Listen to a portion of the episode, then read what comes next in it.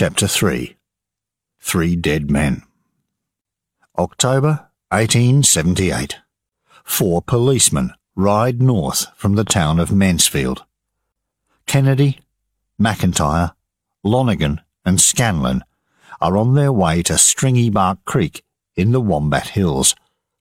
They plan to camp there for a week, look for the Kelly gang, and bring them back to Mansfield, dead or alive.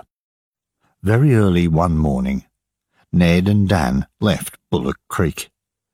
Joe and Steve waited at the hut. Walk quietly, Dan, said Ned, and listen.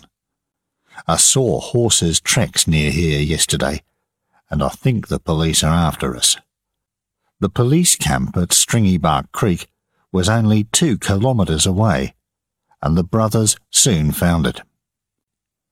They hid behind the trees and watched. They saw the four policemen and their guns, two big heavy guns and four smaller guns. Later, back at Bullock Creek, Joe and Steve listened to the news about the guns. We've only got two guns. What can we do? said Joe. They want to kill us, said Dan. They're going to shoot to kill. Isn't that right, Ned? Yes, that's right, said Ned. So we can stay here and wait for them? Or we can go down there and take their guns and horses. What do you say? It was an easy answer. The Kelly gang got ready, left Bullock Creek, and went quietly through the trees. When they arrived at the police camp, only Lonigan and McIntyre were there. Lonigan sat on a tree, reading a newspaper, and McIntyre watched the campfire. Then, from behind a tree, Ned Kelly called out, Put your hands up! McIntyre had no gun, so he sat still and put his hands up. But Lonergan ran. Then he got down behind a fallen tree, took out his gun, and put his head up. He was a fool. A bullet from Ned's gun hit him in the head, and he died at once. Ned ran to McIntyre. Don't move, he said. We don't want to kill you. We just want the guns and horses. But before the gang could find the guns and leave, they heard a noise in the trees. Ned, called Steve. The other two policemen are coming back. Sit on this tree, Ned said to McIntyre. And when you see your friends, call out to them. Say, don't shoot. Put your guns on the ground. We don't want to kill them, or you. Seconds later, Kennedy and Scanlon rode into the camp.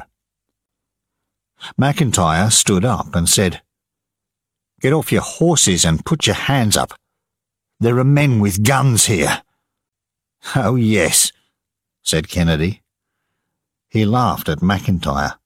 What men? What guns? At once, the Kelly gang came out of the trees, and Ned called, Put your hands up! Everything happened very quickly. A bullet from Ned's gun hit Scanlon, and he fell from his horse. Kennedy jumped off his horse and fired at Dan. Dan fired back, and Kennedy ran back into the trees. McIntyre could not shoot because he did not have his gun with him. But there, in front of him, was Kennedy's horse. He jumped on it and rode into the trees. Kennedy tried to get away too. He went quietly through the trees, but suddenly he saw Ned in front of him. The two men fired, and Kennedy fell down. Soon he was dead. He was a brave man, but it was him or me, said Ned. I didn't want to do it. I didn't want to kill any of them. The gang put coats over the three dead bodies, took the horses, guns, and food, and rode away.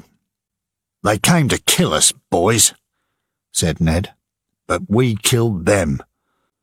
What could we do? Now we must go, and we're not coming back. The Kelly gang rode away to the north. The next day, tired and dirty, McIntyre arrived back in Mansfield. Soon every town and village and farm in the northeast knew about the killing of the three policemen at Stringybark Creek. The Kelly gang are killers, said the police. These men are now outlaws, and we must catch them, dead or alive. When you see them, tell us. We're giving £500 reward for news of every man in the gang. £2,000 for all four of them. It was a lot of money. More policemen came to the northeast with more guns, more horses. Ned and the gang stayed in the northeast. They tried to get away to the north, but there was a lot of water in the Murray River and they couldn't get across it. They got help from their friends and moved from place to place all the time.